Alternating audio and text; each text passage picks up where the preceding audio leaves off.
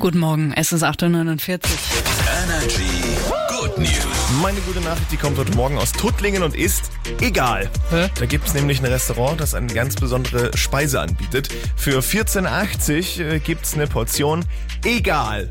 Die besteht aus Lebensmitteln, die die Küche noch über hat und dadurch nicht weggeschmissen werden. Oh. Ein bisschen Einfluss haben wir schon. Ne? Wir können die Bestellung mit oder ohne Fleisch aufgeben. Die Portion egal ist also für alle, die sich nicht so richtig entscheiden können, denen die Speisekarte vielleicht zu viel ist und die Lebensmittel retten wollen. Mhm. Das ist eine richtig coole Sache. Voll. I like. Meine Good News geht direkt in das Buch der süßesten Geschichten des Jahres ein. Dafür machen wir einen Ausflug nach Lauda Königshofen im Main-Tauber-Kreis. Ja. Dort haben am Wochenende Kids vor dem Rathaus mit Schnee ein Iglu gebaut.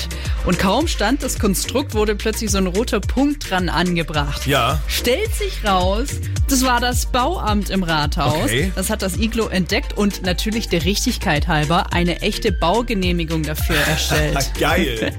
Ist natürlich eine Riesenehre für die Kids und ich meine, äh, hätte auch anders ausgehen können. Ja. Stell dir mal vor, das Ordnungsamt hätte das Iglo zuerst entdeckt. Weg! Vor dem Rathaus darf kein Iglu stehen. Direkt der Bagger wäre gekommen. Wut, wut, wut, Platt gemacht. Ja, richtig, ey. Deswegen äh, freuen wir uns sehr über diese süße Geschichte. Voll. Das sind jetzt Nico Santos und Clock Clock mit Changes. I only feel alive cause I know I found somebody I would die for. I remember